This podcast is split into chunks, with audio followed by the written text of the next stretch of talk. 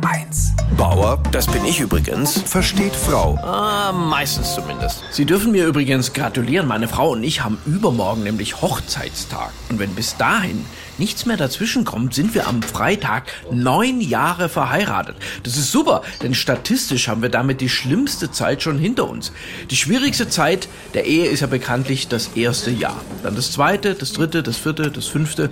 Aber ab dem neunten kommt so langsam die Haltung, jetzt ist eigentlich auch voll uns egal. Ich werde ja oft gefragt, Stefan, ihr seid so unterschiedlich. Was ist das Geheimnis eurer Ehe? Und da sage ich immer, Resignation. Seitdem ich akzeptiert habe, dass meine Frau bei uns der stärkere Part ist, geht's mir besser. Viele Männer wollen diese Unterlegenheit ja nicht akzeptieren. Die wandern dann lieber von einer zur anderen. Ich habe einen Freund, der ist Juwelier, der macht ein Riesengeschäft mit verstellbaren Verlobungsringen. Aber meine Herren, seien Sie doch mal realistisch. Hören Sie auch auf, nach der perfekten Frau zu suchen. Mit Humor, Liebreiz, tollem Aussehen, perfekter Figur. Meine, wozu braucht man beispielsweise beispielsweise 90, 60, 90. 90, 60, 90 erleben Sie jeden Tag auf der Landstraße, wenn Sie am Blitzkasten vorbeifahren.